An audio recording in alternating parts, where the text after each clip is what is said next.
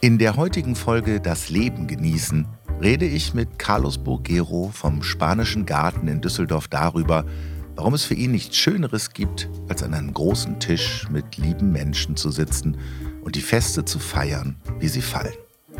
Seit über 100 Jahren ist der Spanische Garten dafür verantwortlich, dass die kulinarische Sonne auch links und rechts des Rheinischen Strandes strahlt. Ein Gespräch über die ersten Ananas und Gambas in Düsseldorf, Josef Beuys Liebe zur Tomatensuppe, die legendären gerösteten Nüsse, E Viva España im Karneval und Weltstar Julio Iglesias in Düsseldorf. Ein Gespräch über kulturellen Austausch und echte Lebensfreude. Carlos erzählt von der Gründung des Spanischen Gartens Anfang des letzten Jahrhunderts bis heute. Eine Zeitreise, die auf Mallorca begann und noch lange nicht zu Ende ist. Eine Geschichte vom Einzel bis zum Großhandel, vom Studium in Passau bis zur ersten Weinreise, über das Glück, Teil eines Familienunternehmens zu sein und warum Vertrauen noch immer die erfolgreichste Art ist, Geschäfte zu machen. Carlos beschreibt so interessant wie unterhaltsam, warum spanischer Wein und Cava noch immer unterschätzt wird, warum der spanische Garten eine interkulturelle Erfolgsgeschichte ist und Heimat da, wo Menschen gemeinsam was bewegen, zusammen essen, trinken, lachen, singen und tanzen.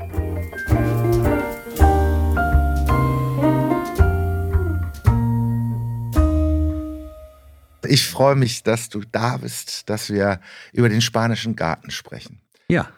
In unserem Vorgespräch, und da war ich echt total überrascht, hast du gesagt, den spanischen Garten gibt es schon seit 1910, glaube ich. Ja, das stimmt.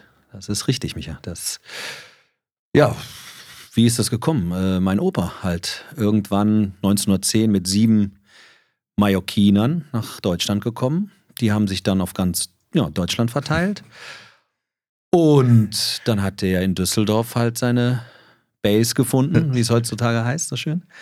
Und hat dann den Spanischen Garten als Früchte-Delikatessladen aufgemacht. Am Jahrwellenplatz. War das 1910? Äh, ich habe nämlich nachgelesen, was ich so lustig fand. Ich hatte noch ähm, Da Forno, Eisdiele, ist direkt hier um die Ecke auf der Schwerinstraße. Okay. 1912 äh, gegründet. okay. Italienisch. Ja. Und ich habe äh, so schön gelesen über den, ähm, der hieß, glaube ich, Pietro, Pietro da Forno.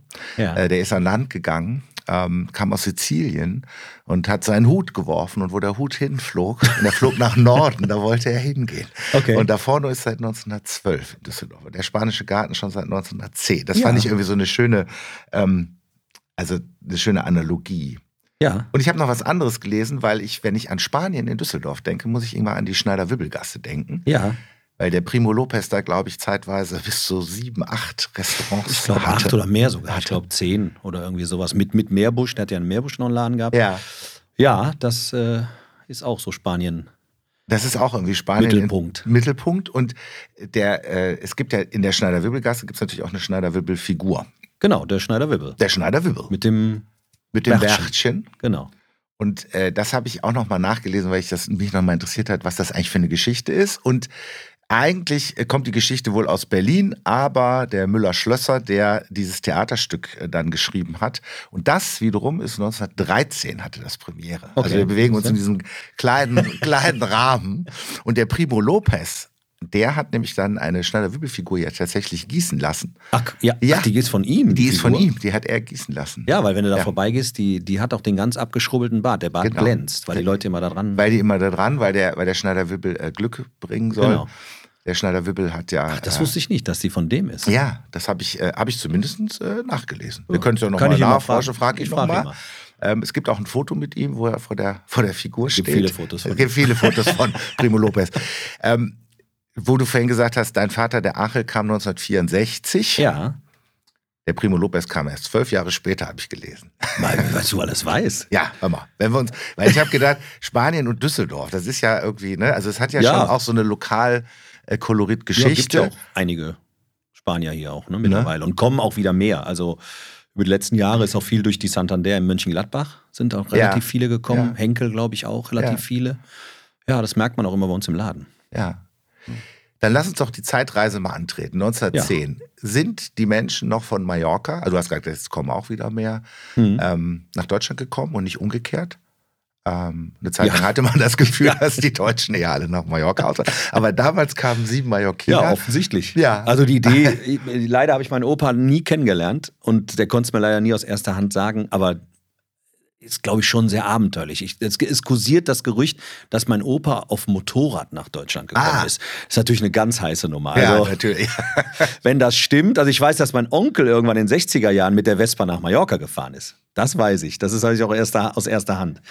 Aber äh, also es kursiert dieses Gerücht, aber ob es stimmt oder nicht, leider konnte ich das auch ja, nicht gut. mehr herausfinden. Das ist ja bei Familiengeschichten nicht immer ganz so einfach. Nee. Also ich habe, äh, ne, genau, also man kennt dann immer so Bruchstücke. Ja, und dann verwischt das auch. Und dann verwischt das so ein bisschen. Ne? So ein dann hat, kriegt genau. das so was Mythisches, aber das ist ja nicht so schlimm, weil 1910 ist ja auch echt schon lange her. Von daher. ja. äh, aber da hat alles angefangen und das ist genau. dein Opa mütterlicherseits. Ne? Richtig, richtig. Richtig, der Vater meiner Mutter, ja. Und der hat dann irgendwann gesagt, wäre doch ganz schön, ähm, wenn in Deutschland es auch ein paar Kulinarika gäbe, ähm, genau. die es hier noch nicht gibt. Ja, der hat dann, also das war jetzt, glaube ich, also nee, glaube ich nicht, sondern weiß ich, nicht nur Spanien-affin, es war halt wirklich so international. Also ja. es gab, habe ich dir ja auch im Vorgespräch gesagt, so eine Geschichte von der Rheinischen Post, die dann äh, darüber sprach, was äh, die Düsseldorfer an Weihnachten 1900, weiß ich jetzt nicht mehr genau die Zahl, steht aber da in dem Bericht, äh, gemacht haben. Und da stand unter anderem drin, ja, als äh, sozusagen Event war dann halt äh, hawaiianische Ananas im spanischen Garten kaufen. So, und äh, es gab halt alles. Mein Vater schwärmt ja heute noch von äh, Schafskäse, den gab es damals halt auch, als keine griechischen Geschäfte gab, gar keine türkischen Geschäfte. Es war halt Halva, äh, Oliven, alles in großen, in so, so großen Dosen, Kanistern fast. Ja. Und alles per äh, abgewogen halt, ne? alles abgewogen. Ich finde das, äh, ich hab, musste mal im spanischen Garten denken. Ähm, dein Vater erzählt es ja auch in dem, es gab ja einen schönen Bericht im ZDF. Mhm den ich auch gleich meinem Vater geschickt hat, der auch gesagt, ja, sehr schöner Bericht. Und ich muss immer meinen Vater natürlich denken, einerseits, weil meine Eltern ja in Madrid gelebt haben. Mein Vater ist ja also mit 24 damals nach, daher kommt die, die Spanien-Affinität. Er, ist, ah, ich, er war, glaube ich, 24, hat dann... Ich hatte das mit Thyssen so im Kopf, aber genau, dass er jetzt in Madrid gelebt ja, hat, das genau, ja. Okay. Und da war dann, meine Mutter ist dann nachgekommen. Die durfte dann erst, äh, als sie verheiratet waren. Vorher durfte sie natürlich noch nicht. Und äh, wenn man so intime Sachen hier im Podcast ausplaudern darf, äh, dann äh, geht das Gerücht um, dass ich in Spanien gezeugt worden bin. Gezeugt. Geboren bin ich in äh, Naja gut, so ein bisschen. Ja so ein bisschen. Fast wie in Spanien Ein bisschen habe ne? ich was davon. Genau. genau. Und daher kenne ich den spanischen Garten natürlich gut, weil mein, als meine Eltern dann wiederkamen, war der spanische Garten natürlich auch ein Ort, äh, wo man äh, hinging. Vielleicht auch vorher schon. Mein Vater hat ja im, im Thyssenhaus, im Dreischeibenhaus gearbeitet, ja, unweit ja, genau. das war ja vom Jan-Wellen-Platz. Muss ja nur mal lang fallen, dann war er im spanischen da Garten. muss er nur einmal lang fallen. Und meine Schwiegermutter äh, darf auch nicht unerwähnt bleiben, weil die natürlich auch sehr früh als Französin nach Deutschland kam. Ähm, und als dein Vater so schön ähm, erzählte und sagte, die Deutschen kannten damals, sie kannten keine Gambas. Kannten sie nicht. Sie kannten auch keine Kalamares. Äh, dann muss ich immer an meine Schwiegermutter denken, weil die hat dasselbe gesagt, weil sie auch dann nach Düsseldorf kam und so sehr sie die Stadt, glaube ich, liebt, war sie entsetzt, was es in Deutschland alles nicht gibt. An Dingen, die, die für sie als selbstverständlich erschienen. Und gerade dann auch noch in Klein Paris. Dann gerade noch ne? in siehst du, das passt da ja auch noch. Wieder, das ne? passt ja auch noch perfekt. Also, der spanische Garten, eine Oase. Ja. Ähm, richtig. In Deutschland und ein Anziehungspunkt, wie du es gerade schon gesagt hast, auch für Menschen aus dem gesamten mediterranen ja, genau. Raum. Das ne? war damals, äh, ja, habe ich dir auch erzählt, der bekannte Düsseldorfer DJ Theo Fitzers, dessen ja. Vater war der Weichensteller bei der Rheinbahn am Jan-Wellenplatz und er war halt Grieche. Ja. Und die Griechen kamen auch bei uns einkaufen, die Italiener, Türken, alles. Also es war wirklich, ähm, ja, wie du sagst, eben Treffpunkt für Kulturen, der Kulturen. Ja. Weil wir hatten auch so eine große Fensterfront. Ich meine, ich kenne den Laden ja auch noch als kleiner, ja. kleiner Junge. Und eine große Fensterfront, die war immer super dekoriert, mit in der Auslage halt mit Früchten und davor immer die Früchte so aufge, ja, aufgebaut, quasi ja, so, so Pyramiden. Also und das war halt wirklich, ja, da war Treffpunkt. Ne? Schauspielhaus war ja auch um die Ecke. Ja, richtig. Und da kamen dann halt auch, ja, auch damals Promis hin, ja. sozusagen. So, dann später, nach dem Krieg, dann Richtung 50er, 60er Jahre. Ne? Ja. Senta Berger hast du Senta Berger. Äh, wer war denn noch? Ja, also alle möglichen Schauspieler halt, die Ja. dann halt auch damals im sehr populären Schauspielhaus äh, aufgetreten sind Ja, oder gespielt haben. Äh, Familie Boys. Ja, Familie Boys kam sehr gerne. Ähm, die Mutter und seine Tochter kamen, also Mutter der Tochter Ja, natürlich, ja. Ähm, und haben dann für den Boys, so wie die den genannt haben, eingekauft. Oder ihm zu kochen oder zum Abendessen was eingekauft. Und was hat er gerne gegessen? Ja, Döskes, ne? Also Ja. gerne Tomatensuppen. Und äh, es war wohl so der Klassiker, was machen wir den Boys denn heute Abend zu essen? Das Ja. war so immer diese Frage an die Tochter.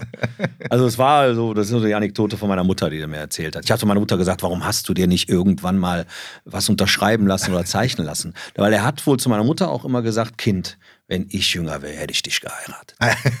ja, also er war wohl sehr zugänglich, aber Ja. wie gesagt, ähm, so Leute kamen da auch einkaufen. Familie Henkel auch. Ja, ja. Und ähm, ja, es war schon so ein, so ein. Klar, weil natürlich, sie haben die besser gestellten Leute damals nach dem Krieg dann halt auch so Sachen wie Ananas, Kaviar haben wir auch verkauft, Ja, eben auch ja. so Chatka, das ist so, ein- so ein Krebsfleisch aus Russland, Ja, also, also ja, okay. so Geschichten, Macadamianüsse, also Ja. als schon wirklich auch qualitativ sehr hochwertig. Und dann war natürlich, ein Highlight war natürlich die selbstgerösteten Nüsse. Die selbstgerösteten Nüsse, die hat dein, dein Vater auch, auch erwähnt. Genau, Die das war ja damals ein ganz normaler Gasofen. Ja, Den hat mein Opa dann umgebaut. Ich weiß noch, ich kenne das Konstrukt, kann ich mir immer noch. Der war hinten, gut, heutzutage brandschutztechnisch nicht mehr möglich, offen. ja. Da war dann so ein Motor dran mit so einer Fahrradkette und der Ja. drehte da so eine Trommel. Und dann kamen wirklich säckeweise äh, Cashews, Erdnüsse, äh, Haselnüsse da rein, wurden dann wirklich da gedreht und geröstet. Röstet. Und dann immer vorne, weiß ich noch, war so ein Fensteraufbau, da war so eine Scheibe davor und dann waren links und rechts so große ja, Gefäße, wo man reingucken konnte und da wurde dann immer die frisch geröstete Nuss reingeschüttet. Ja. Und dann standen die Leute Schlange.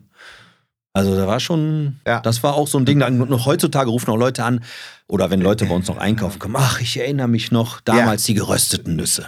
Ja, das war so, ne, so ein bisschen von allem. Ja. Also war schon super. Als dein, dein Vater ist ja im Prinzip eingeheiratet. Der kam ja nicht aus Mallorca. Der Nee. kommt, kommt ja auch nicht aus Mallorca. Der kommt ursprünglich aus der Extremadura. Ja. hat dann lange in Andorra gelebt, nicht in dem Andorra in den Pyrenäen, sondern Ah. in Teruel gibt es auch noch, in der Nähe von Zaragoza gibt es einen Andorra, du? eine Minenstadt, weil mein Ja. Opa nach dem Krieg dann auch in der Mine gearbeitet hat. Und dann sind sie aber dann auch irgendwann nach Valencia gezogen. Ah. Und das ist ja, und von da aus ist er dann quasi nach Düsseldorf gekommen. Ja. Auch auf Arbeitssuche? Nee. Oder? Nee. Nee, also Nee. er hat, äh, das war damals die Zeit der sogenannten damaligen Gastarbeiter. Das war so damals der damals, Begriff. ne? Ja. der Run. Ja. Und ähm, nee, er wollte einen Freund besuchen. Ja. Er wollte einfach einen Freund besuchen und dann hat er sich in das schöne Düsseldorf verliebt und ist dann geblieben. Also wollte nur ein paar Monate eigentlich bleiben, hat dann aber gedacht, ach komm, ja gut, irgendwie muss er ja auch leben. Ne? Hat er sich einen Job gesucht, hat bei seinem Kumpel gewohnt. Ja, und dann cleverer Schachzug, ne? Die Tochter des Chefs geheiratet irgendwann, ne? Also, ähm, ja, so kam das dann. Also Ja. der hatte eigentlich gar nicht die Intention, hier zu bleiben. Der wollte eigentlich nur, wie gesagt, Freund Der besuchen. war auf, war auf, durch, auf Durchreise. Genau, auf Durchreise Also- sozusagen. Aber dann, klar, hier war damals auch die Kolonie, wie wir eben schon gesagt haben, Ja. Griechen, Türken, Franzosen, alle zusammen, Portugiesen. Und er redet immer noch mit so einer gewissen Romantik von dieser Zeit, weil ja, war wohl ein sehr schönes gemeinsames Zusammenleben irgendwie. Ja. Und dann hat er, fand er das wohl super und hat dann auch noch angefangen, ja, Spanier kennenzulernen, Freunde und dann ist er hier geblieben. Und Musik hat er auch gemacht. Genau. Die spielt ja auch, auch eine große Rolle, ne? Ja, In deinem Leben ja auch. Die hat, er genau, die hat, er ja dir bei auch uns, mitgegeben, äh, ne? Ja. Die hat ja bei uns immer schon eine große Rolle gespielt. Also, man weiß ja selber. Bin ja sehr musikaffin. Ja. Meine Frau sagt ja oft genug, du hörst eigentlich jeden Schrott, der dir gefällt. Also Ja. ist ja leider so. Also ich höre Ja. ja auch, wenn es mir gefällt, höre ich auch einen Schlager. Also Ja, das ist doch gut. ja, klar. Ne? Man ist ja manchmal ein bisschen, wird man hochgenommen von Ja. seiner Familie, aber so ist es halt. Ne? Ja. Und Einer der wenigen Leute, die sagen, äh, sie hören alles und es stimmt sogar. Normalerweise die Leute sagen, ich höre alles, sind immer die, die eigentlich gar nichts hören, die, denen nichts einfällt. Nee, nee, Ja. also ja, leider. Also selbst wenn mir Helene Fischer ein Song gefällt, dann wird er halt auch gehört. Es ist, ist ja egal. Also Hauptsache, Hauptsache, es bringt gute Laune. Hauptsache es bringt gute Laune und äh, wie dein Vater so schön äh, äh, gesagt hat, äh, als wir im Karneval aufgetreten sind und Eviva España gesungen haben, da sind die Leute verrückt geworden, hat er gesagt. Ja, ja, klar. Also der hat halt, ja, er hat halt irgendwann sich mit fünf, vier Spaniern zusammengetan und äh, die Benidorm gegründet. Los Benidorm. Warum eigentlich Los Benidorm? Benidorm Das ist eine ja gute eine. Frage. Ich, ich glaube, es gibt doch, es gab oder es gibt immer noch ein Festival in Benidorm. Okay. Das ist, ja. glaube ich, relativ, also es ist relativ Ja. bekannt in Spanien und ich glaube sogar so, ich sag mal, bei Latin oder Lateinisch an oder Lateinamerikanisch Spanisch. und, und, und Spanisch Ja. angehauchten äh, Bands äh, ein Begriff. Und ich glaube, da kommt mittlerweile der berühmte ESC, den wir hier haben, äh, Qualifikation, wie das Ding heißt. Das ist in Spanien. Das Benidorm Festival ist quasi, da entscheidet sich der ESC-Teilnehmer Ah, okay. von Spanien. Ah, Mittlerweile. Früher war es Ja. auch so Fernsehgedöne, aber Ja, ja. findet ja keiner einen richtigen Weg für so, ja. um da teilzunehmen. Aber ähm, daher kommt das, glaube ich. Ah. Los Benidorm war so auch einer der ersten Urlaubsorte, so als ja, Mallorca noch nicht so ja, in war. ja, und genau. So. Ja, ja. Ähm, ja, und dann hat er vier von den Jungs kennengelernt. Der eine immer noch, oder er hat immer noch sehr viel Kontakt zu seinen früheren Bandkollegen. Die leben mittlerweile wieder in Spanien. Ähm, die trifft er eigentlich fast immer an Silvester auf den Kanaren und dann feiern die zusammen. Ab und zu machen sie mal eine Weinreise. Ja, und die hat er dann damals kennengelernt. Dann haben die auch im Klassiker Spedition Hamann in Hilden, gibt es heutzutage äh, heute nicht mehr. Ist mittlerweile, glaube ich, Renus. Da arbeitet einer von den Jungs. Ja, okay. Und der war dann so, den, der Chef, der Herr Hamann, protegierte diesen Jungen dann damals, fand den, war auch sehr Mhm. fleißig wohl und so.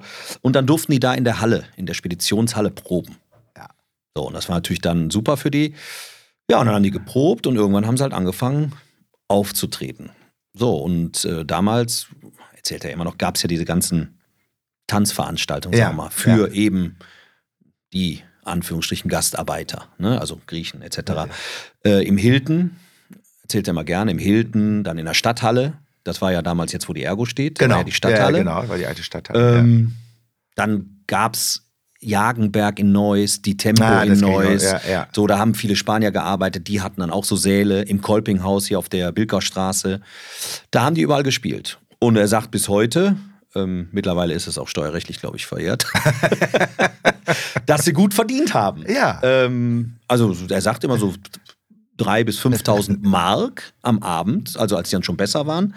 Äh, natürlich, wenn man jetzt überlegt, Freitag, Samstag, Sonntag gespielt.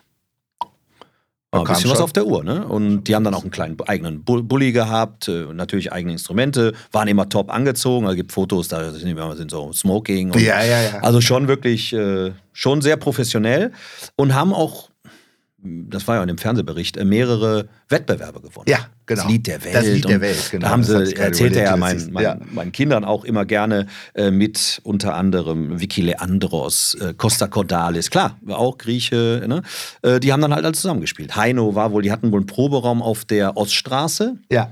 wo damals auch die RAF-Touristen festgenommen wurden. Da Ah. gab es doch mal so eine Geschichte, das erzählt er Ja. auch immer gerne. Ja. Und die waren halt am Proben und auf einmal war die ganze Straße voller Polizei. Okay. Ja, ja, und da Okay, wurden ja. wohl da gerade zwei RAF-Touri- RAF-Touristen hochgenommen. Ja. Und äh, das sind so diese Anekdoten, die er immer gerne erzählt. Und ähm, ja, und da kam oft der Heino vorbei. Na ja, gut, Ein und dann haben wir ja schon drüber gesprochen. Das absolute Highlight ist natürlich dann äh, die Begleitung von Julio Iglesias. Wie ist das denn zustande gekommen? Weißt du das? Ja. Ja. Ähm, und zwar, es gab das Musikhaus Kunz. Das war am Worringer Platz, meine ich. Ja, okay. So, der hat dann damals, ähm, es gab auch auf der Köhne Bücherei, Ja. äh, ah, wie hießen die Ach, da nochmal? Bücherei. So, und der Mann war wohl Musikmanager auch. Ja. So, der Ja. Besitzer. Ich weiß jetzt nicht mehr, wie der heißt. Mein Vater wüsste es, aber Ja. ich weiß jetzt gerade nicht mehr. Und ja, die suchten halt jemanden, also Julio Iglesias war damals noch nicht bekannt. Ähm, der kam dann halt nach Deutschland, aufsteigender Latino-Künstler. Gut sang aussehen. Dann, sang, genau, Ja. gut aussehen. Äh, sang dann auch natürlich auf Deutsch, weil das Ja. konnte Julio Iglesias ja. Also der hat ja wirklich Italienisch, Französisch, alles, um Ja. halt die Märkte zu bedienen. Also Ja. damals schon clever. Ja, und dann suchten die halt jemanden, der ihn begleitet quasi. Und dann hat mein Vater eben wahrscheinlich auch durch diese Connection da am, am Javellenplatz kannte den Axel hieß der mit Vornamen, das weiß ich. Ja. Äh, und wahrscheinlich hat er ihn gefragt, hör mal, hast du nicht Lust mit Julio ein bisschen hier zu touren und äh, hat dann auch mit dem mal gesungen, aber halt auch als Dolmetscher. Und äh, ja, seitdem ist das natürlich sein großes Idol. Also Wahnsinn. Ja. Äh, und, und lustigerweise, sind wir vor ein paar Jahren in, oder das ist schon ein paar Jahre her, in Bonn ist er aufgetreten, Julio Ja. Iglesias. Und dann sind wir hin und nach dem Konzert war mein Vater wirklich plötzlich weg. Also wir waren da damals mit meiner Mutter und er hatte sein Album mitgenommen, wo die Fotos drin sind mit ihm zusammen und, und, und. Und er hat es dann wirklich in den Backstage-Bereich geschafft. ist dann einfach zu so einem Bodyguard dahin, zum Ordner und hat gesagt, hier, gucken, gucken Sie, Ja. hier ist äh, Ja. ein Foto mit Julio Iglesias. Ich äh, habe ich Verabredung mit ihm. Ne? Ja. ja, dann ist er rein und wir sind dann wirklich auch, erst haben wir ihn gar nicht gefunden, wir wussten Ja. gar nicht, wo er ist. Und irgendwann sahen wir ihn Backstage irgendwie am Winken und dann sind, durften wir auch rein und Julio Iglesias hat uns wirklich empfangen. Vor Ute Ohoven. Da. Ja. Und da war Ute ein bisschen pikiert, weil Ute wollte ihn für ihre Gala haben. Siehst du, aber wenn Ist der wohl nicht Angel da zustande- ist, ja. Wenn der Angel da ist, dann ist er halt eine andere Baustelle. Nee, aber hat wohl dann damals auch nicht geklappt mit der Ute. Aber er hat ihn vorgezogen. Ja. Und äh, ich meine, war wirklich, muss ich sagen, Respekt. Also wie cool Ja. der Typ war, ne? Also Ja. wie, wie, wie normal fast. ja. Ich meine, ne, der ist ja auch eigentlich ein Weltstar. Ist Welt, ja. ja. Und wirklich, also hat sich gefreut, hat dann auch noch gesagt, ach guck mal, wie jung ich da noch war, da sah Ja. ich noch gut aus und so weiter. Also wirklich sehr sympathisch und das war für meinen Vater natürlich, Herrlich. ja, absolutes Der Ritter, der Ritterschlag. Ja, ja, wenn- quasi, wenn man genau. so also es war halt, ja, war halt für ihn absolut, ja, mega. Ja, cool. Ja, und so, ja, war dann, wie gesagt, 64, ging's los. Dein Vater hat gesungen, ne? Auch. Mein Vater hat gesungen, Auch, genau. Ja, Er hat ja, kein ja. Instrument gespielt. Ja. Äh, Wie du sagst, das mit Karneval, ja, Eviva España. Ich weiß noch, der andere Bandmitglied, der auch sehr lustig ist, eben einer von Kanaren, der, die ja wirklich generell immer sehr witzige Typen sind, erinnert sich auch immer noch, dass er immer auf Deutsch singen musste, Hai Capello oder Ai Capello, ein Lied von Heino. Ja, okay. Und wenn, ich weiß noch, als wir auf einer Hochzeit waren, hat er dann plötzlich angefangen, auf Deutsch vor Svenja, von meiner Frau, zu singen. Und die ist fast vom Stuhl gefallen. Weil, also, ja, die haben halt wirklich auf Deutsch gesungen. Und Ja. das ist natürlich in diesem charmanten äh, Ja, charmant, Dialekt, ja, ne? äh. Semino Rossi-Style halt, ne? Äh, sehr interessant gewesen wohl. Aber die müssen wohl wirklich absolut Erfolg gehabt haben. Ja, cool. Ja, ich, ich meine, das war ja, äh, in der Zeit war das ja dann auch sehr äh, modern und populär. Also auch klar. immer Auch so diese Tanzveranstaltungen. Genau, die Tanzveranstaltungen waren populär. Ja, und das sagt er ja heute noch. Die große Das, weite Welt, die in Genau. Deutschland dann auch plötzlich, ne, Ja, äh, ne, Wohlstand dann auch begeistert dann hat. Gereist. Aber er sagt auch selber, er spricht, wenn er über diese Zeit spricht, ist für ihn, ja, wie ich eben schon gesagt habe, so eine Romantik dabei. Ja. Ne? Weil wohl der Zusammenhalt sehr groß war und, und, und wie du sagst, dann kamen auch natürlich auch viele Deutsche auf die Veranstaltung, haben getanzt und, und, und fühlten sich dann eben weite Welt. Und, Ja, und er sagt selber, er wird es nie wieder anders, also nie anders ja, machen. Er sagt, das war eine der schönsten Jugenden oder dann Jugend Richtung Ja. Erwachsenwerden, äh, die man sich vorstellen kann, wie Ja. er sagt. Wie schön, dass die Musik äh, erhalten geblieben ist. Ja. Ja, nicht nur die Musik. Ähm, dein Vater hat dich ja dann irgendwann auch äh, überzeugen können, die Ja. Familientradition weiterzuführen. Das war ja nicht immer so ganz klar, ne? Nee, also das war ja, wie gesagt, der Laden ging dann bis 88. Der war mir am Wellenplatz, da wo jetzt Bräuninger quasi ist, Mhm. gegenüber Ja, von gegenüber, Bräuninger. ne? Da, ist Genau. jetzt, da war ja dann am Ende noch Hennig, glaube ich, drin. Genau, Hennig. Ganz ein- am also Ende. Für, für alle, die sind ja von der anderen für alle, Seite. die es nicht wissen, einer dieser alten Schreibwaren. genau, Läden, die es heutzutage fast die es gar nicht mehr gibt. Auch die Preise von Hennig waren ebenso schön wie die Produkte, die sie hatten. Genau. Ja, da gab es ja dann noch diese Notizbücher, die Ja, schönen und ja, so weiter, die man einfach kauft und dann nachher vielleicht nicht mehr benutzt hat. Aber ähm, da war das, da war ja so eine Passage, da war dann ähm, Öme, meine ich, drin, dann ein Metzger, ein Blumenhandel und Rosenthal. Und daneben war die Mellibank Iran, das habe ich Ah, mir immer gemerkt. ah, ja, ja, ja, also ja. das waren so, und links daneben war Böker. Da Ah, hast du wahrscheinlich auch Klamotten gekauft Ja, für dich oder ja, deine Böker Mutter? kenne ich ja meine Und- Mutter dann eher noch für mich. Genau, Genau, ja. und ich nämlich auch. So, Ja, und das ja. war so diese, so, und dadurch durch die ähm, Straßenbahn war natürlich viel Lauf. Ja. Und das wurde ja dann irgendwann geändert wegen der U-Bahn. So, und Genau. dann stellte sich die Frage, genau, um die Ecke war auch noch Reuter, noch ein sehr bekanntes, alteingesessenes äh, Delikatessengeschäft, die dann Ja. eher auf Deutsch äh, ja, abgestimmt waren oder eher ja. deutsche Waren dann führten, aber halt auch im hohen, hochpreisigen Segment. Ja, ne? ja. Und ja, dann stellte sich eben die Frage: so, U-Bahn, Lauf weg, was machen wir? Ja, Mieten wurden nicht billiger. ja.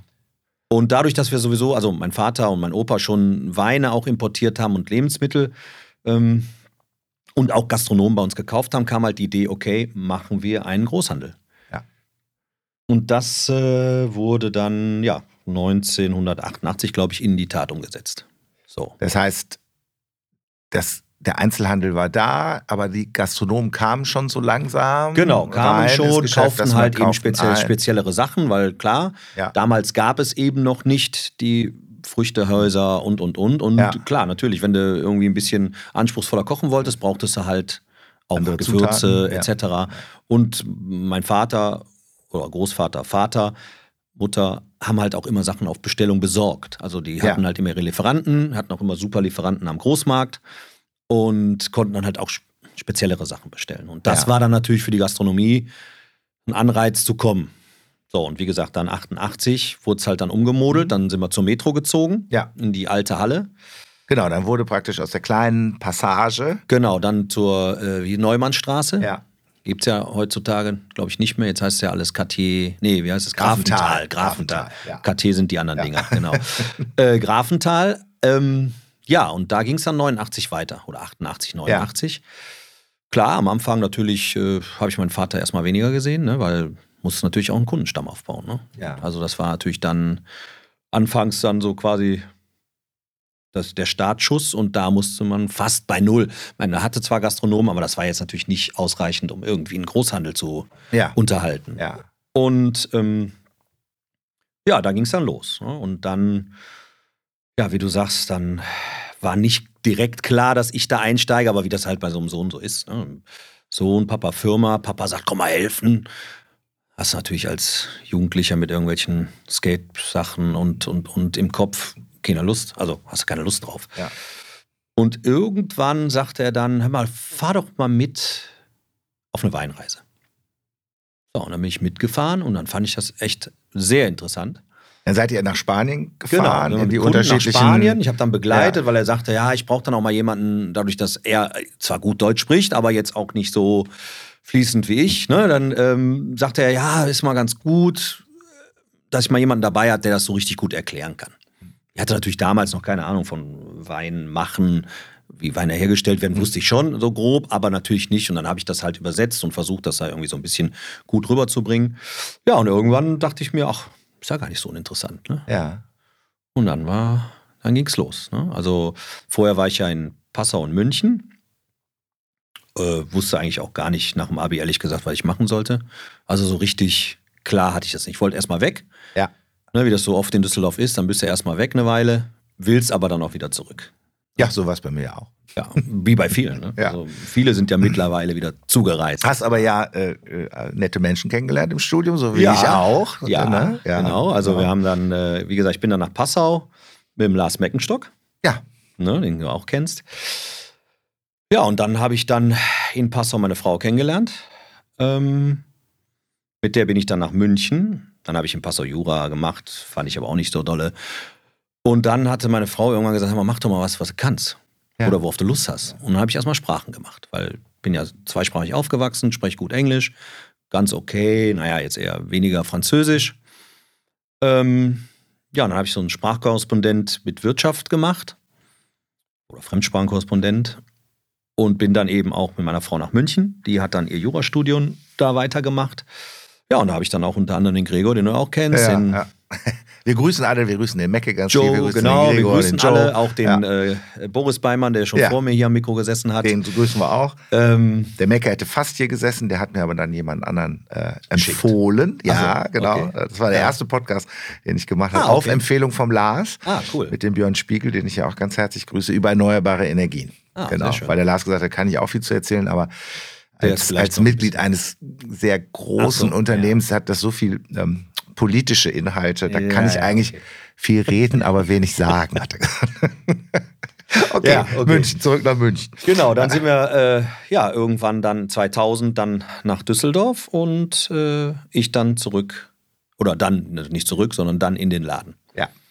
Ja, und dann haben wir erstmal geguckt, was Das kann man war dann alles wann? machen. Wie lange bist du jetzt schon praktisch? 23 Jahre. 23, also 2000, ja. genau, Schlag Ja, 2000. ja, Mit der 23 Euro-Umstellung so ungefähr genau, äh, bin ich dann rein. Klar, dann gab es so Sachen wie Internet noch nicht. Also Internet schon, aber wir hatten halt keine Homepage.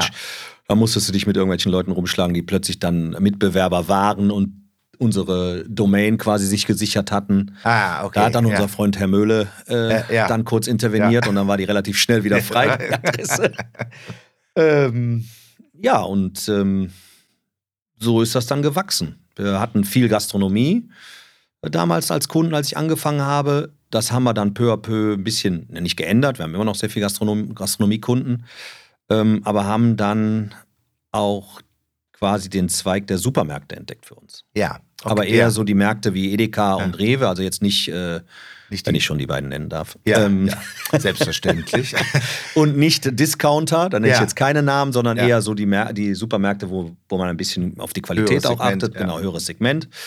Ähm, das haben wir dann ein bisschen ausgebaut oder mittlerweile schon ganz ordentlich ausgebaut.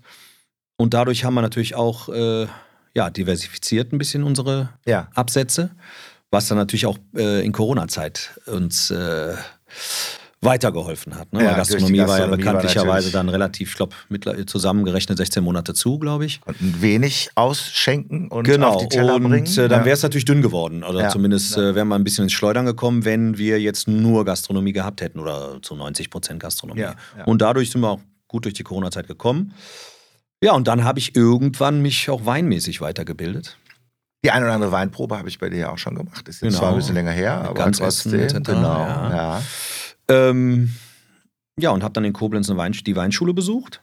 Also als ich zum Sommelier dann? Nee, nee Weinfachberater. Das heißt Weinfachberater. Also Sommelier also, war mir jetzt zu aufwendig. Ja, also das ist dann nochmal sozusagen nochmal Genau, das ist ja dann nochmal okay. ein Step höher. Ja. Ähm, und äh, habe aber dann auch viel in Weingütern und so gelernt. Ne? Also ja. dann eher so bei direkt am, an der Quelle gelernt. Am, am, am Rebstock. Am Rebstock, genau. Da habe ich ein paar Freunde in Kellereien mittlerweile und äh, da habe ich mich dann noch weiter ja. gebildet sozusagen. Ne? Ja. Nicht nur trinkend, sondern auch, auch äh, äh ja, an, an, der, an, der, an der Rebe. An der Rebe, ne? ja, ja. Ja, und ähm, das ist mehr oder weniger dann so der Verlauf ab 2000 gewesen. Jetzt sind wir 2023. Es dürfen ja auch noch, äh, äh, sag ich mal, normale Kunden in Anführungsstrichen, also wie im Einzelhandel, also auch Privatpersonen, genau. sind wir, ja auch mittlerweile. Wir äh, jagen sind niemanden vom Hof, sagen Genau, es wird so, niemand ne? vom Hof gejagt. War am Anfang wahrscheinlich schon, ganz am Anfang wahrscheinlich eine Umstellung für die Kunden. Habt ihr vielleicht auch ein paar Leute ja. verloren, ne? Weil das ja, klar, weil das natürlich. Der Charme war natürlich. Der Charme, genau, die Romantik, wie wieder ja, so schön. Ja, äh, fehlte dann natürlich auch die Nüsse. Wir kriegen jetzt noch wirklich von älteren Menschen Anrufe: Sind Sie der spanische Garten vom Jan Wellenplatz? Ja, aber nicht mehr in der Form, wie Sie es kennen. Ja ach Mensch, ja, so Nüsse und hier ja, und ja, da. Ja. Das war so schön. Und haben wir ganz oft, also wirklich, ähm, ist schon lustig, dass das immer noch so nachschwingt. Mein Vater sagt auch bis heute, eigentlich müssten wir so einen Laden nochmal machen. Ja. Ja, nur klar, es gibt mittlerweile Früchte, Südfrüchte etc. gibt es ja, überall. Ja. Äh, du bist dann nichts mehr Besonderes. Das ja. ist einfach so. Ne? Das wäre vielleicht dann noch die, wie gesagt, die, das Ambiente und spanischer Garten, aber ich glaube, dafür wird es einfach nicht reichen, weil die Mieten ja auch egal, ja, ja, ja, ja. egal neben Retelstraße, neben Stadtzentrum oder Karlsplatz oder wie auch immer, da musst du erstmal so eine Miete stemmen.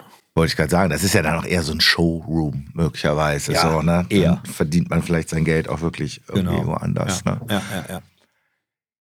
Da, da, hast ja die, äh, hast ja schon schön skizziert, wie sich das so weiterentwickelt hat. Das ist ja dann äh, immer größer geworden. Ihr seid ja dann auch nochmal äh, umgezogen. Mhm. Seid jetzt mittlerweile in der Nähe, also wo, wo wir schon beim ganzen Lokalkolorit sind, äh, hast du erzählt, ne, in der Nähe, äh, wo die Toten Hosen auch äh, proben genau, wir, und aufnehmen. Ähm, wir sind jetzt auf der Fichtenstraße. Ja. 74. Legendäre Zack, natürlich nicht. Genau, vergessen. Zack, direkt um die Ecke, auch ja. für die Spanien-Nächte Kunde bei uns. Ja. Dann haben wir das Stahlwerk direkt nebenan ja. mit dem Stefan Prill. Ähm, dann etwas die Straße runter Ronsdorfer ist ja Schwarzkaffee. Ja. Ähm, da kaufe ich immer meinen Kaffee für zu Hause ein, sozusagen. Ja. Und da sind auch die Toten Hosen. Ja. Die Toten Hosen äh, haben da, glaube ich, ihre Probehalle, soweit ich weiß, und ihre ja. Büros. Ja. Ja, und äh, ja, das war auch für mich immer so eine, so eine Sache, ähm, diese, wie du sagst, lokal, Kolorit und, und, und habt ihr ja in einem Podcast von dir auch schon mal drüber gesprochen, so dieses Netzwerk. Ja. Hat der Patrick ja, ja drüber gesprochen. Ja. Äh, das war für mich auch immer ganz wichtig. Ja. Weil ich bin nur mal Düsseldorfer, obwohl ich nur einen spanischen Pass habe, aber bin auf der Birkenstraße ja geboren in der, ja. Flur, in der Flurklinik. Ja.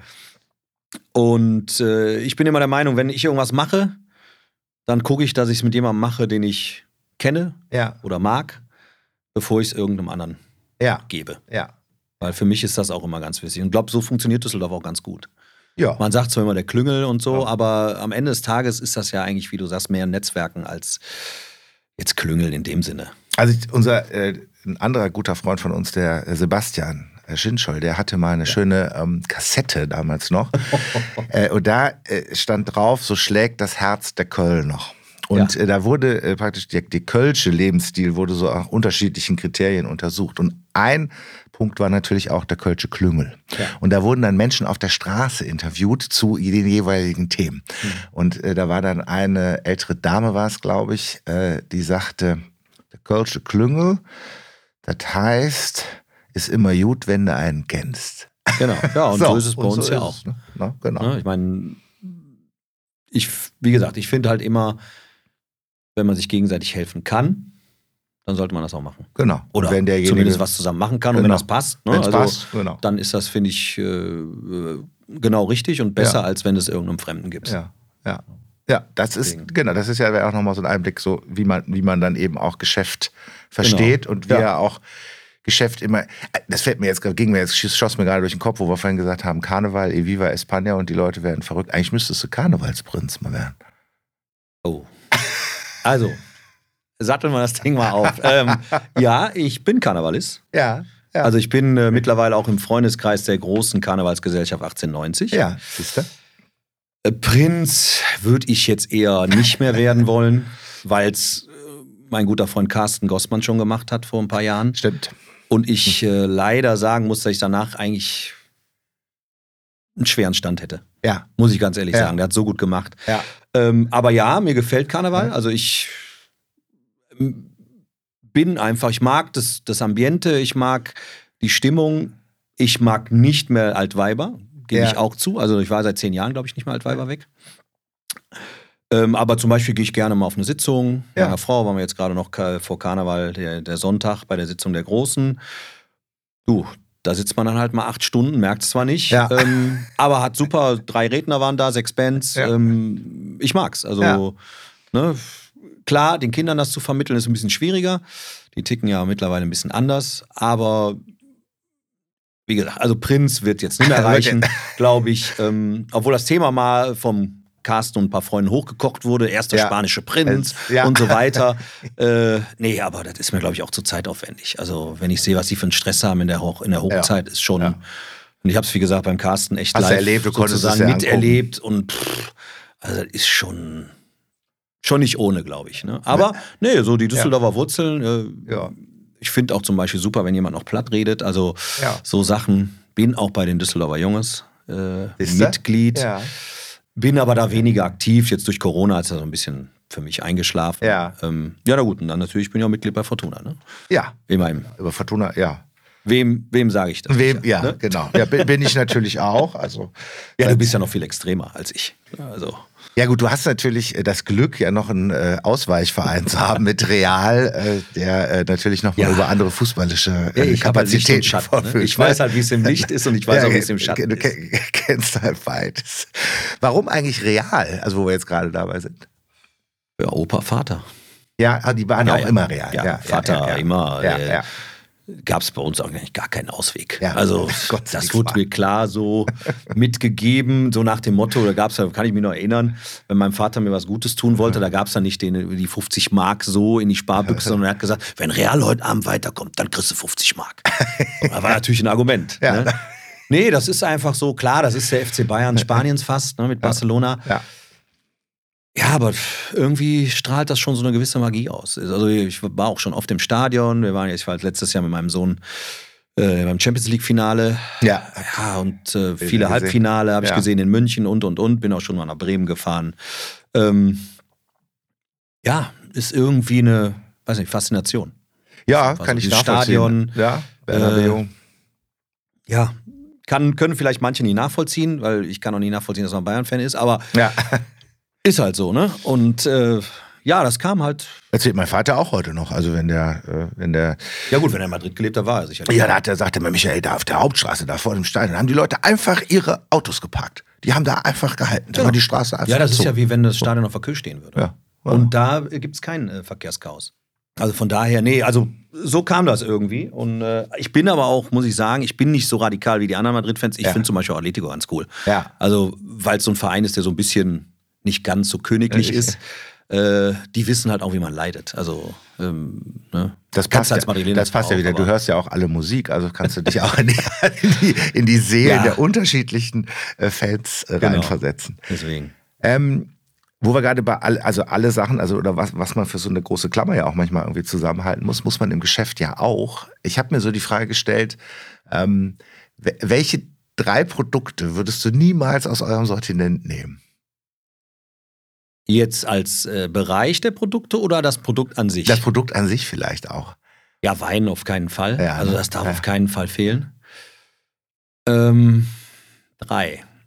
Also Wein auf jeden Fall. Das ist für mich wirklich, äh, ist auch einer unserer Hauptartikel, nennen wir es mal so. Ich glaube, wie, viel, wie viel unterschiedliche? 400 bestimmt. 400. Wir fahren jetzt ja. ein bisschen runter. Klar, wenn es nach mir ginge, hätte ich noch viel mehr aber gibt der Markt halt auch oft nicht her. Ja, ähm, ja. ja, ne, man macht ja auch seine Erfahrungen. Als ich reingekommen bin, habe ich dann natürlich Sachen auch eingekauft, die dann ich, die, die ich mega fand, und, ja.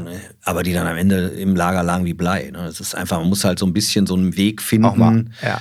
äh, nicht nur den ausgesprochen hohen Geschmack des Weines, ja, äh, ja. sondern muss halt wirklich was finden, was die Leute halt mögen. Generell die breitere Masse. Der alte. Ne, weil ich kann natürlich so einen ja. alten Gran Reserva aus Spanien äh, dir geben und ich finde den super, weil das total interessant ist und du sagst zu mir, boah, aber da kann ich nicht mal einen Schluck von trinken. Ja, ja, ja. Ähm, das wäre das Produkt eines. Dann würde ich sicherlich, was ich selber gerne esse, den Käse nicht rausnehmen. Ja halt so Manchego. Ja.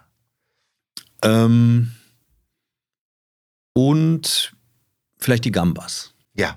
So, weißt du, wie, wie mein Vater sagte, ja. die kannten die Deutschen da. Ja, die, genau, nicht, ne? die Gambas aber so die Gambas, das ist so ein Produkt, mhm. so, das verkaufen wir viel und gut, aber das esse ich auch gerne. Ja. ja also das sind so, das sind so die drei Produkte, wo ich sagen würde, okay, die würde ich jetzt nicht rausnehmen. Du bist ja jetzt schon lange dabei. Was würdest du denn sagen, wie hat sich so denn der Geschmack auch verändert? Ähm, Kann man das sagen? Ja, der hat, ja, ja, der, ja. also gerade beim Wein, mhm. finde ich, ist, das, ist eigentlich der Geschmack oder der, der Markt immer in Bewegung. Also du merkst halt, als ich reingekommen bin, waren so die, wie ich eben schon angesprochen habe, so die Gran Reservas. Äh, da gab es auch andere Stile noch nicht. In der Rioja, ja. die Rioja ist mittlerweile sehr breit aufgestellt, was ja. Geschmack, den Geschmack ja. angeht. Aber damals gab es halt so dieses äh, intensive, dieser intensive Barrikausbau. Ja ich sage immer, da hat's dann ein Brett im Mund, wenn du ja. den getrunken hast. So, ja, das war halt, das würdest du heute jetzt, wenn du jetzt mit Freunden zu Hause sitzt, nicht eine Flasche aufziehen, ja. wenn ihr einen entspannten Abend haben wollt. Ja. Wenn du jetzt sagst, ich mache mit einem Freund eine Weinverkostung, dann nimmst du das noch als letztes mit rein, ja. damit er auch mal weiß, wie so ein klassischer Rioja aussieht. Ne? Ähm, da ging der Trend dann weg zu sehr fruchtigen, nicht unbedingt leichten Weinen, aber schon sehr fruchtig ausgebauten Weinen, die sehr gut zu trinken sind, ohne, also einfach unkompliziert. Ja. Ne, da ist der Markt heute immer noch. Jetzt gibt es so Naturweintendenzen. Die sind in anderen Ländern vielleicht schon ein bisschen weiter ausgebaut, wie in Österreich zum Beispiel. Ja. Oder ähm, ist noch eine Nische, finde ich. Es gibt schon ein paar Restaurants auch hier in Düsseldorf, ähm, die vermehrt auch Naturweine führen. Wir haben, glaube ich, zwei.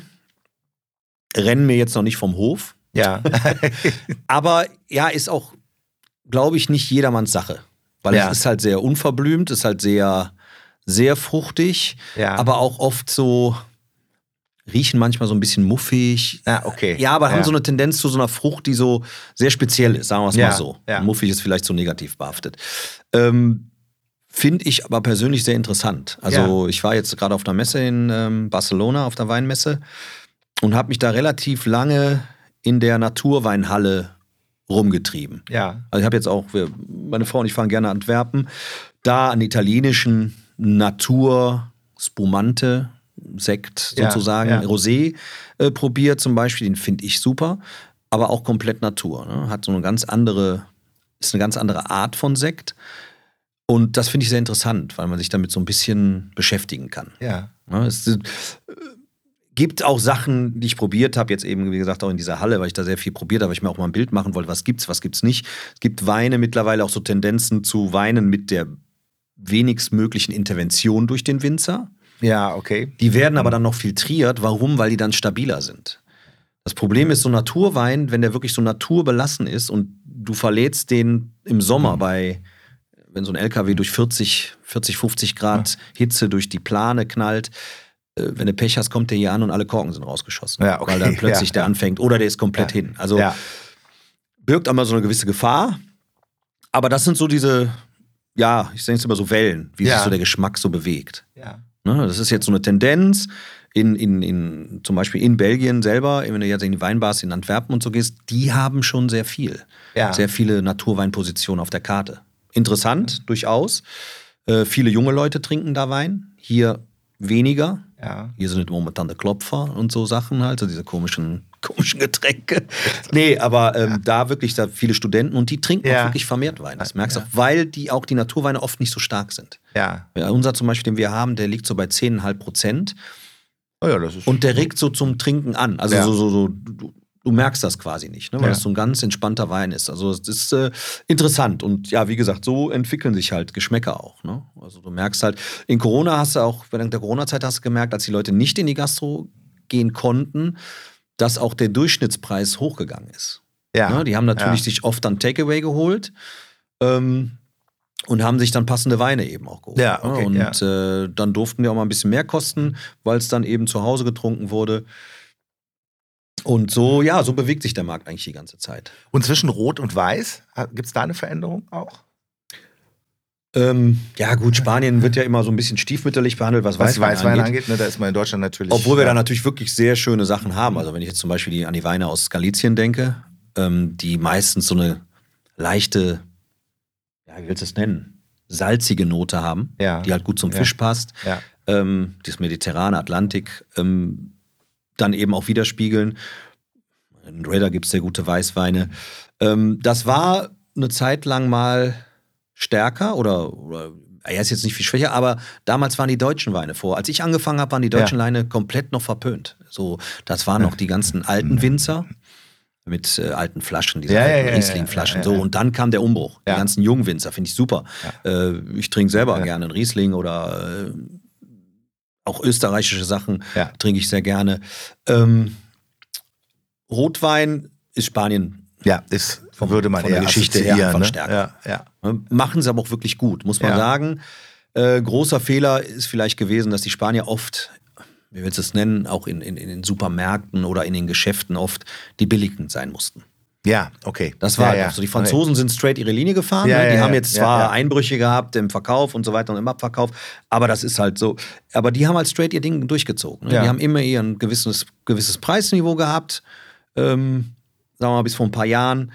Die Italiener auch. Und die Spanier mussten immer so diese Gran Reservas für 5 Euro im Ja, Supermarkt. ja, ja, okay, das ist. Das ist von der ja. Produktion her schon nicht möglich. Also das, Ja, da weißt ja, du schon, ja, ja. das ist Da kein normal hergestellter äh, Gran Reserva, sondern der wird dann irgendwie mit, mit Chips oder sonst was gemacht. Ja. Das war immer oder ist immer so ein bisschen der Punkt, mit dem wir so zu kämpfen haben. Ja. Ne, so ein bisschen, Stern, wenn du Sterneküche nimmst oder Sterne-Restaurants, ähm, viel Französisch, sehr frankophil, Italienisch, mal Ja. ein Spanier drauf, dann aber nur wirklich diese Klassiker, die man so kennt, so Vega Sicilia. Ähm, aber es gibt so viele mega gute Sachen in Spanien. Also Ja. mittlerweile kriegst du sogar, also wirklich, finde ich, Preis-Leistungs-Verhältnis Spanien, nicht natürlich verkaufs, aber Ja. äh, meiner Meinung nach, Preis-Leistung gibt es fast nichts Besseres in Rotwein in Ja. Spanien. Also du kriegst für 5 Euro einen guten Wein, kriegst aber natürlich auch für 100 Euro einen super Wein. Ja. Ne? Und da gibt es aber auch Winter, die selbst in der Sterneküche gut platziert sein könnten. Ja, ja. Ne? Ich ja, mein, Aber das ist so, wie gesagt, ich würde eher, also klar, Rot ist halt der Schwerpunkt. Ist der Schwerpunkt, ne? Wir, haben, wir verkaufen viel Weiß, muss ich aber trotzdem sagen, Ja. ne? weil es eben, ja, mittlerweile auch Liebhaber gibt. Ne? Und Yerbas, Ja, ja, was aus Ibiza und Mallorca dürfen natürlich nicht fehlen. ne? Ja, auch- mallorquinische Weine sind auch super im Trend. Ja, Ne? Also das ja. äh, war früher auch weniger, als ich angefangen habe. Ja. Da gab es halt den Ferrer, den Klassiker mit dem orangenen Etikett. Aber mittlerweile haben wir ja wirklich, äh, glaube, wie viele Kellereien haben wir mittlerweile? Acht oder so? Sieben Ja. oder acht aus, aus Mallorca. Und die sind auch ähm, preislich. Ja, Preissegment ist schon ein Ja, bisschen ein höher. bisschen ne? höher, ne? Weil, Ja. Warum? Klar, die Leute sagen immer, nee, ja, weil es so wenig Kellereien gibt. Also es gibt 100 Kellereien auf Mallorca. Ja. Das ist kein Scherz. Also ich habe auch gedacht, what? Aber es gibt 100. Ähm, das Land ist halt viel teurer. Ne, wenn du jetzt in, in äh, nehmen wir jetzt mal äh, in Jumilla, äh, sag mal in der Region von Alicante, dir einen Weinberg kaufst, in Anführungsstrichen, kostet der natürlich um Vielfaches weniger als, ähm, als jetzt äh, auf Mallorca zum Beispiel. Ja, ja. Und Ja. das ist halt das Problem. Deswegen sind die Weine halt meist auch teurer. Ja. Verkaufen sich aber wirklich gut und wie du sagst, klar, die Yerbas äh, gibt es die von die ganz Bekannten und dann gibt es die etwas weniger Bekannten. Welche jetzt besser ist, lassen wir mal im Raum stehen. Und was natürlich auch viel ist, ist äh, Ibiza-Yerbas. Ne? Ja. Die Yerbas aus Ibiza, das sind so diese Liebhaberprodukte, Ja. die dann eben äh, von den ganzen Formentera-Urlaubern Ja. Äh, und Ibiza-Urlaubern gerne äh, getrunken werden. Ne? Da müssen wir natürlich über Kava auch noch reden. Hatte ja damals äh, auch das Glück äh, im Rahmen meiner Hochzeitsreise, damals mit der Flo, waren wir beim Hordi ähm, und haben Parchette. Beim uns Johnny, ja, ja, ja. genau, haben wir uns angeguckt. Genau, ne? stimmt. Genau. Jetzt, wo du's ja, sagst, ja, ja, ja. ja, genau. Das- Ja, Kava auch, klar. Äh, auch leider, leider Nischenprodukt, steht immer hinterm Champagner. Ja, ja, genau. Ja. Obwohl die sich eigentlich nicht hinterm Champagner verstecken müssen. Ist einfach so. Preislich wahrscheinlich etwas drunter, weil Marketing, der Marketing-Effekt halt nicht so groß ist. ähm, aber wird auch mit Methode Champenoise, also so wird ein Cava auch hergestellt. Ähm, mittlerweile gibt es auch Alternativen, weil äh, Cava ist ja quasi die Ursprungsbestimmung. Nur die kannst du mittlerweile in ganz Spanien anwenden. Also du kannst selbst in La Mancha oder im Süden von Spanien kannst du ein Cava machen. Du kannst aber auch äh, quasi Trauben verwenden, die nicht von deiner, von deinem, ja, okay. äh, quasi von deinen Hektar Weinberg Ja. sind. Ja. Und das haben, sind einige namhafte Häuser sind ausgetreten aus dieser äh, Ursprungsbestimmung und haben jetzt Copinat gegründet. Da darfst du wirklich nur das verarbeiten, was du wirklich anbaust. Ah, okay. Die wollten Also quasi das so ein bisschen mehr reinheitsgebotsmäßig steuern können. Ne? Und ähm, da gab es ja ein bisschen Theater, weil natürlich die zwei Großen, die man da so vom, hier vom deutschen Supermarkt kennt, natürlich auch viel Schindluder betrieben haben. ja. Ein Kava muss mindestens, äh, ich meine, 24 oder 12 Monate in der Kellerei sein, in der Flasche. Bei denen gingen Millionen an Flaschen relativ früh vom Hof, sagen wir es mal so. und da gab es auch richtig Theater, ne? also mit Strafen und, und, und, und, und Verkäufer auch. Jetzt Henkel in, in Deutschland hat äh, äh, Fraxinet gekauft. Ja. Äh, und ja, also ähm, wieder das gleiche Thema. Drei Euro noch was kosten Kava im Supermarkt. Ja. Das ist, äh, Ja. wenn du es runterrechnest, du zahlst 1,02 Euro Sektsteuer. Jetzt rechne die Flasche raus, rechne äh, Etikett runter, Transport, äh, etc., Korken, äh, alles runterrechnen. Was kostet der Saft da. dann drin, Ja, der ja. Nektar? Ja. 50 Cent. Und das ist halt das Ärgerliche, weil wir haben zum Beispiel die Juve Kams, eine Keller, äh, Sektkeller oder Kava-Kellerei, ja, die halt namhaft ist und die halt so nicht arbeitet. Da gibt es halt leider keinen Kava unter 12, 14 Euro. Ja. Der teuerste Ja. dann liegt bei 100. Ja. Ähm, das ist eine ganz andere Hau- Hausnummer. Ja, und dadurch ist der Markt oder der Kava-Markt auch wieder zerschossen worden, weil die. Leute wirklich nur oder viele das Das Produkt dann aus dem damit Supermarkt. Setzen. Warum kostet denn ihr Kava 15, Ja. wenn ich doch für vier einen bei irgendeinem der Discounter oder Supermärkte kriege? Und das, Und das sind halt immer so diese Dinger, die die Spanier leider, liebe mein Land oder Spanien, ähm, ja, was heißt falsch gemacht haben, vielleicht damals in der Not, um auf den Markt zu kommen, dann eben Immer ein falsch bisschen gemacht drunter, haben. immer ein bisschen Genau, und das ist so ein bisschen, damit kämpfen wir immer so ein Ja, bisschen. Ne? ja. Hat sich aber gebessert und äh, Spanier arbeiten ja qualitativ mittlerweile auch alle sehr gut, muss man sagen. Also die Kellerei, die ich kenne, auch die, mit denen ich nicht zusammenarbeite, da wird nicht mehr äh, mit irgendwelchen Chemikalien im Weinberg gearbeitet. Ja. so Weil die alle verstanden haben, im Weinberg geht's los. Ja. Ne? Ja. Und die Kellereien sind sauber mittlerweile. Früher, weiß ich noch, in der ersten Kellerei, die ich besucht habe, also da hätte ich, war schon schwierig. Ne? Aber mittlerweile haben die halt alle verstanden, dass wenn man im Weinberg anfängt, sauber zu arbeiten, das Produkt am Ende auch wirklich gut ist. Und das Traurige, das habe ich auf der Messe jetzt, oder nicht traurig, das Tolle ist, äh, habe ich auf der Messe jetzt mehrfach auch schon mit Leuten so gesprochen, es gibt fast keine schlechten Weine mehr. Es ist so, weil Ja. die Leute wirklich verstanden haben, wo fängt's an. Ja. Gut, natürlich die ganz großen Kellereien oder diese Massen, wo Millionen Flaschen vom Ja, Hof ja. gehen. Aber muss man dazu sagen, die macht es auch mittlerweile nicht schlecht. Ja. Ist so. Ja. Da findet man halt für kleines Geld dann auch einen ordentlichen Wein. Ja, das- äh, das- ist halt so. das- das- ist jetzt nicht diese, äh, dieser romantische kleine Winzer, aber Ja. wir haben eigentlich nicht so Kellereien, aber selbst die machen es gut mittlerweile. ja. Ist, ist einfach so. Dann lass uns doch noch mal einen Blick auf die Speisekarte werfen. Jetzt haben wir äh, viel ja über Ja. Getränke gesprochen. Ja, Vielleicht auch da wieder die Frage, was hat sich verändert so von den, von den Produkten her, kann man das sagen? Oder auch was jetzt Restaurants, äh, Tapas, ähm, gibt es da irgendwie auch einen Trend, wie ja, man isst? Also ich, also ich sag mal so, es hat sich natürlich schon verändert, ne? weil ähm, vor 20 Jahren oder vielleicht auch als mein Vater angefangen hat, war der deutsche Konsument auch noch nicht so weit. Also du, ich kenne Geschichten, ähm, da konntest du die Leute auf Deutsch gesagt noch verarschen. Ja. Also du konntest sie einfach wirklich ein bisschen, ja, das, das passiert heute halt nicht mehr. Ja, die Leute ja. haben mittlerweile auch ein gewisses Gefühl für Qualität. Ja.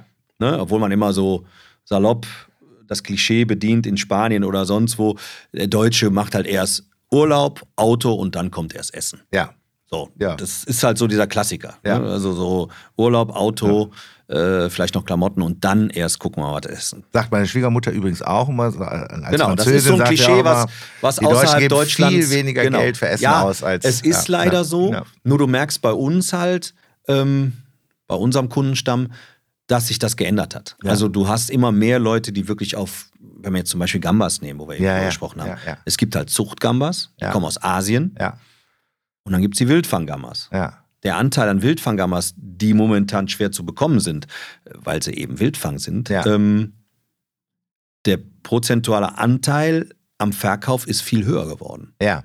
Ja. Ne, dann gibt es halt diese Slow-Food-Geschichten, äh, auch beim Wein. Bei uns ist Bio immer äh, Bio-Wein war für uns immer, also dass der Wein Bio ist, eher ein Mehrwert. Ja. Aber ja. bei uns kommt niemand hin und sagt, ich brauche einen Bio-Wein. Aber ja. du hast schon mal die, schon jetzt öfter und immer mehr die Frage, ist das Bio? Ja. Ähm, spanisches Bier ist sehr populär. Ja, stimmt. Ne, das, das war früher auch, ja. äh, nicht so. Das hat sich dann auch entwickelt. Ja, und dann klar, die ganzen Wurstwaren auch, ne? Schinken, ja. Jamon, äh, ja. Serrano, äh, Iberico, Iberico Serrano, dann, dann die Wurst. Ja. ja. kommt eben alles Chorizo. auch durch den Tourismus. Ja. Ich meine, das ist schon für uns positiv. Also ich sag oft äh, Herstellern oder wenn ihr irgendwie schafft, auf Mallorca zum Beispiel eure Weine gut zu platzieren, ist das zumindest schon mal ein großer Schritt. Oder in Alicante, in der Urlaubsgegend.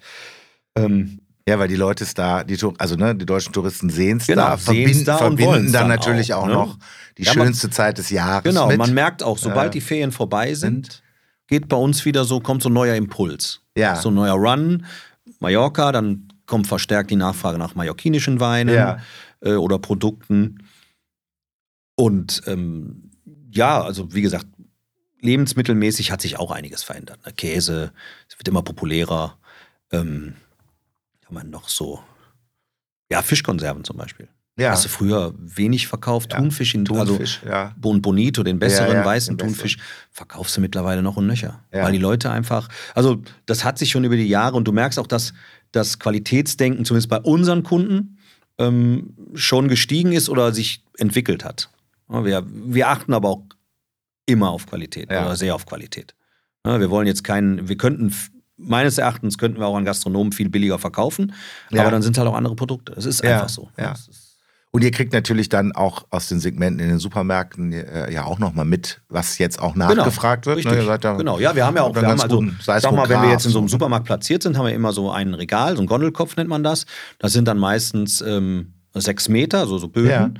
Und da haben wir dann alle unsere Produkte drin. Und du siehst auch zum Beispiel, also was unheimlich auch in Corona-Zeiten äh, funktioniert hat, waren Kichererbsen im Glas. Kichererbsen im Glas? Ja, also in Corona, ja. äh, dadurch, dass wir ja, ja. dann auch ähm, hier ähm, Jungs in dieser, ja, nicht Teilarbeit, wie hieß er nochmal? Äh, Teilzeit. Teilzeit, nee, Teilzeit oder dieses Corona-bedingte, dadurch, dass wir so, zu tun das, hatten, ja, ne? ja, wie hieß genau, er nochmal? Äh, Kurzarbeit. Kurzarbeit. Kurzarbeit Richtig, hatten, ja, äh, genau. habe ich dann auch kommissioniert, weil bei uns macht auch jeder alles, also so ungefähr. Ne? Ähm, und was ich da an Bestellungen wirklich an Kichererbsen aufgetürmt habe für, für Supermärkte, also ich habe echt mit den Ohren geschlackert. Ne? Also klar, da war der begann die, die, schön die Hamsternummer, ne? also nicht nur Toilettenpapier wurde gehamstert, sondern ja, scheinbar auch Kichererbsen. Kichererbsen. Oder Salz, Meersalz.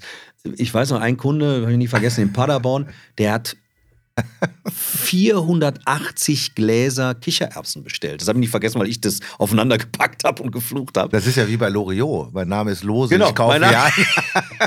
genau, ja, aber Unfassbar. Und dann habe ich irgendwann den Kunden auch am Telefon gehabt und dann habe ich ihn gefragt, ich sage, hören Sie mal, was, was machen Sie mit so viel äh, Kichererbsen? Ne? Und in Mönchengladbach gibt es auch einen Kunden, der das, ja, der sagt, ich habe halt hier in der Umgebung viele Studenten und viele Veganer. Ja. ja. Ne? Und klar, ähm, von den Nährwerten mussten Kichererbse wohl sehr gut sein, so wie ich Ja, das so mitbekommen habe. Ja, und das sind so die Hintergründe manchmal. Da, da denkst du so, was macht der mit 480 Gläser? Und vor allem äh, an zwei Wochen hintereinander hat er bestellt. So, ne? Da habe ich gedacht, das ist doch möglich. Klar, und dann war natürlich, wie gesagt, Corona, hat natürlich jeder auch gehamstert. Ja. Ähm, habe jetzt nicht, also Kichererbsen habe ich jetzt nicht gehamstert, aber ähm, ja, ist auch eine lustige Anekdote, weil dadurch, dass ich ja Bezug, der Axel, den kennst du ja auch, Schäfer, der hat ja zwei Märkte. Ja. Und ich habe den mal gefragt damals mit dem Toilettenpapier, Ja. als es so lustig hieß, ja, Ja, ja. Äh, Franzosen ne, Kondome und Ja. die Deutschen Toilettenpapier. Da habe ich ihn gefragt, gibt es kein Toilettenpapier? Deswegen war ich immer relativ entspannt. Ja. Doch, sagte er, es gibt genug. Aber klar, wenn er jetzt bei seinem Lieferanten der Kette äh, fünf Paletten Klopapier bestellt, sagen die, nee, mein Freund, daran verdienen wir kein Geld. Ja. Ne? Also du kriegst eine Ja. und dann kriegst du nächste Woche die andere mit der nächsten Lieferung und Ja, so weiter. ja. Und Ja, deswegen war halt diese Knappheit da. Die Lager waren wohl voll. Also von Ja. daher hätte jeder ruhig schlafen können. Auch gut. Das ist auch gut zu wissen. oder, oder mehr andere Produkte Das sind so kaufen, diese, damit die- diese Blicke hinter die Kulissen, Ja, hinter wo du dann Kulissen. denkst, oder ich so zu, meiner, zu Svenja gesagt, immer, ruhig, gibt genug. Mach, dich, mach dich nicht verrückt. Genau. Mach dich nicht Ja. verrückt. Und so ist der Markt halt wirklich ständig in Bewegung. Ist einfach so. Vielleicht ein Ausblick. äh, Der Papa-Ankel ist ja noch mit Ja, dabei, ja, ne? hallo, und, auch nicht, ne? und auch nicht nur Erste einmal die First Woche. to ne? come und First- äh, letzter, ja. der mit mir aus der Tür geht, so Ja. ungefähr. Ne? Ja, das ist sein Leben.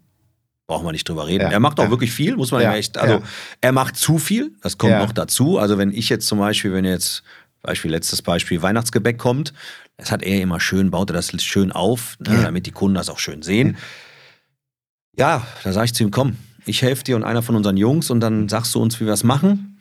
Nee, nee, keine Chance. Dann gehe ich ins Lager und plötzlich sehe ich den hinten am Buckeln, wo der jede Kiste selber auftürmt. Ne? Ja, kannst ihm hundertmal sagen. Mein, ne, Dickkopf, klar. Nee, nee, nee, nee. Keiner kann es so gut wie er, das ist eh das klar. ist klar. Ne? Das So, ist das ist logisch. Aber er ist für mich auch natürlich auch eine Hilfe. Ne? Wenn ich im Urlaub bin und so, ist er natürlich immer da und er hat viel Spaß. Also immer noch da. Meine Mutter ist vor zehn Jahren verstorben. Das hat ihn auch also wirklich lebendig gehalten. Ja, Ne, das hat ihn das hat- abgelenkt. ja, ja, äh, ja. Er fährt viel in, also auch schon in Urlaub mit Freunden, also trifft Freunde und so weiter. Aber das hat ihm schon Leben gegeben. Ne? Und meine, Ja. meine, meine Kinder auch, also, also zwei, zwei Enkel, die halten ihn auch auf Trab. Also Ja. das ist schon wichtig, glaube ich, für ihn gewesen. Ich weiß nicht, was gewesen wäre, wenn er den Laden nicht gehabt hätte. Also ob er dann noch unter uns wäre, weil er hat keine Hobbys. Ne? Nee. Hat früher mal Tennis gespielt, das macht er aber auch nicht mehr. Und er ist ja noch topfit. Ich meine, du siehst ihn ja selber ab und Ja, ja, klar. Und der Ja, ist absolut. immer voll bei der Sache. Ne? Also Ja. immer Hans Dampf, immer unter, unter Strom. Ja, das ist, ist ja schön, weil es ja das Lebenswerk auch ist. Ne? Ja, ja, Und, natürlich. Äh, genau. Klar, ist sein Baby. Da gibt es ja. keine Rente. Das muss ich auch sagen. Also Hut ab, was er da geschaffen hat, äh, war für mich jetzt nur noch die Feinarbeit, sagen wir so, um das Ding ja. in die Zukunft zu schippern. ja, Wo die Reise hingeht, werden wir sehen. Der Markt ist ja auch, wie ich eben gesagt habe, immer in Bewegung. Es war eine Zeit lang hier diese ganzen Lebensmittellieferanten, Thema. Ja. Das hat uns jetzt noch nicht das Wasser abgegraben. Also von daher bin ich ganz zuversichtlich. Wenn mein Sohn jetzt sagen würde, der ist jetzt 14, ah, ich will bei dir in die Firma, ich sage jetzt immer erstmal nein, ja, weil ich nicht weiß, was in 10, 15 Jahren Ja. ist. Ja, Das ist halt Ja. so ein bisschen, also bin immer positiv und, und, denke, das wird nicht das Problem sein. Aber man weiß ja nicht, so mit Amazon und Amazon und, und, und, Ja, so ja, Picknick und so, ob die einem so ein bisschen, weißt du, dieses, ich finde ja immer, auch so online Wein kaufen ist für mich nichts. Also ähm, ich bestelle mal ab und an irgendwo. Wein, aber ich finde immer schön, so wenn man so eine Haptik hat. Ne? So ja. Produkt in der Hand und guckt sich's an und sagt, ah, nehme ich. Hast du denn da jetzt schon im Moment so das Gefühl, dass sich da eine Veränderung einsetzt? So vielleicht jetzt auch von der, von der Altersstruktur der Leute, die bei euch einkaufen? Oder? Ja, es ist so Ja? unser Alter mittlerweile viel. Ne? Ja, also okay. so, Ja, ja, so die, ich würde jetzt gern Besser. sagen, die Anfang 30er, aber Mhm. das ist ja leider nicht mehr. Anfang 40er meinst du, ne? Und selbst da haben wir Ja, noch ein bisschen untertrieben. Nee, also es ist schon, du merkst halt so eine Struktur, dass es schon jünger wird. Aber ich halte mich ja. Ja. selber noch für jung, deswegen, ne, die Ja, liegen, ich ja. mal, so zwischen 40 und 50. Aber du hast auch schon so Anfang 30-Jährige, die schon so ein bisschen auf Genuss, also man merkt halt viel, der Genuss ist schon ein Thema mittlerweile. Ja, auch, ja. In den, Ja, ja. auch in den Haushalten. Ne? Ja. So, ach ja, heute Abend habe ich einen Tapasabend, dann möchte man ein paar Weine probieren mit Freunden und so. Und dann kommen so, ich sag mal, Anfang 30er, Mitte 30er, die sich auch wirklich dafür interessieren. Und Ja. das ist Ja, schön ja. zu sehen, also dass da auch was nachkommt. Ne? Ja. Weil äh, ich hatte so die Befürchtung, dass irgendwann so dass dieses genussvolle Leben irgendwie so ein bisschen wegbricht. Ja. Aber das kommt, weil dieses Gesellige, klar, irgendwann ist auch die Disco-Geherei vorbei oder man geht ab und zu normal.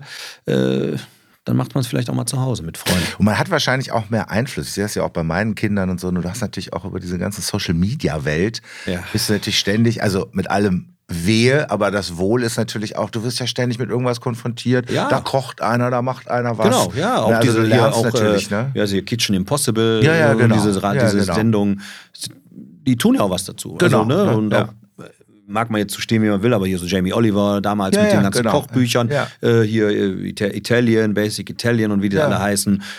Super. Also das Ja. sind so Sachen, die helfen. Also ich finde immer, ist auch genau wie zum Beispiel hier der, der Punktekönig Robert Parker, der Ja, Weine ja, bewertet. genau, ja. Man darf davon halten, was man will und, und, und ob das jetzt Blindverkostungen sind und nicht und ob da Tendenzen sind, weil er den kennt oder so. Aber am Ende des Tages alles zusammengeführt hilft, was Genuss. Und ich finde gerade Genuss ist so, ist ja auch Geselligkeit. Also nur Genuss ist für mich immer Geselligkeit Ja. und, und man hat Spaß am Leben. Ja, Und das finde ich immer sehr wichtig. Also äh, ist auch bei uns immer zu Hause. Also äh, ich, singe morgens meistens schon, da sagt meine Frau, boah, bist du wieder gut drauf. Naja, weil ich finde immer, ne, man, man, so, dafür ist einfach alles zu kurz. Und, und ne, es ist einfach so. Papa, was bist du so motiviert, sagt die Lucy immer, ja. Aber ja, das ist, ja, also das hast du schön gesagt. Ich glaube, das würde ich auch sagen. Also dieses Zusammensein, dieses Genau, gesellig das sein, Gesellig. ne? An langen Genau. Tisch, alle kommen zusammen, äh, Ja, alle quatschen, alle lachen. Also das sind auch so singen, Momente, da denkt man ja auch essen, zurück. trinken, ja. Da rennt man dran zurück. Wir waren Ja. vor zwei, drei Jahren mit Gregor unter anderem Ja. in Italien. Äh, drei Familien. Wir saßen mit 15 Leuten, glaube ich, an einer langen Tafel in Italien. Und das ist so ein Moment, wenn ich da zurückdenke, fühle ich mich immer wohl. Ja. Bin ich immer, finde ich immer toll. Ja. Und das sind so diese Momente, weißt du, wo man so dieses, ja, Franzosen sagen savoir vivre, vivre ne? also so dieses, man muss einfach die Zeit genießen und äh, die Feste feiern, wie sie kommen. Und da würde ich sagen, das ist ja eigentlich ein schöner Bogen zum Anfang, ähm, als jemand hierhin kam und so diese Lebensfreude so ein bisschen mitgebracht hat, ähm, die Leute damit angesteckt hat. Da haben wir ja mit angefangen. Ja. Und du hast gerade gesagt, das Leben ist halt kurz. Das ist auch kurz und Ja, es ist halt ist so. endlich und wir sollten gucken, dass wir es halt ähm, genießen und Genau. dass wir es in der Art und Weise genießen. Das sehe ich genauso. Also war auch immer, mein, wir haben ja einen Freundeskreis, der sich überschneidet, auch bei uns immer Ja. äh, sehr erfolgreich betrieben, ist, sehr erfolgreich betrieben worden. Ich wollte- so. auch Bis sagen. jetzt. Ja, genau. Und es wird auch noch. Wir können nicht, wir werden nicht drauf zurückgucken und sagen, ach, schade, hätten wir das mal gemacht. Wir haben es Genau. gemacht und machen es immer noch.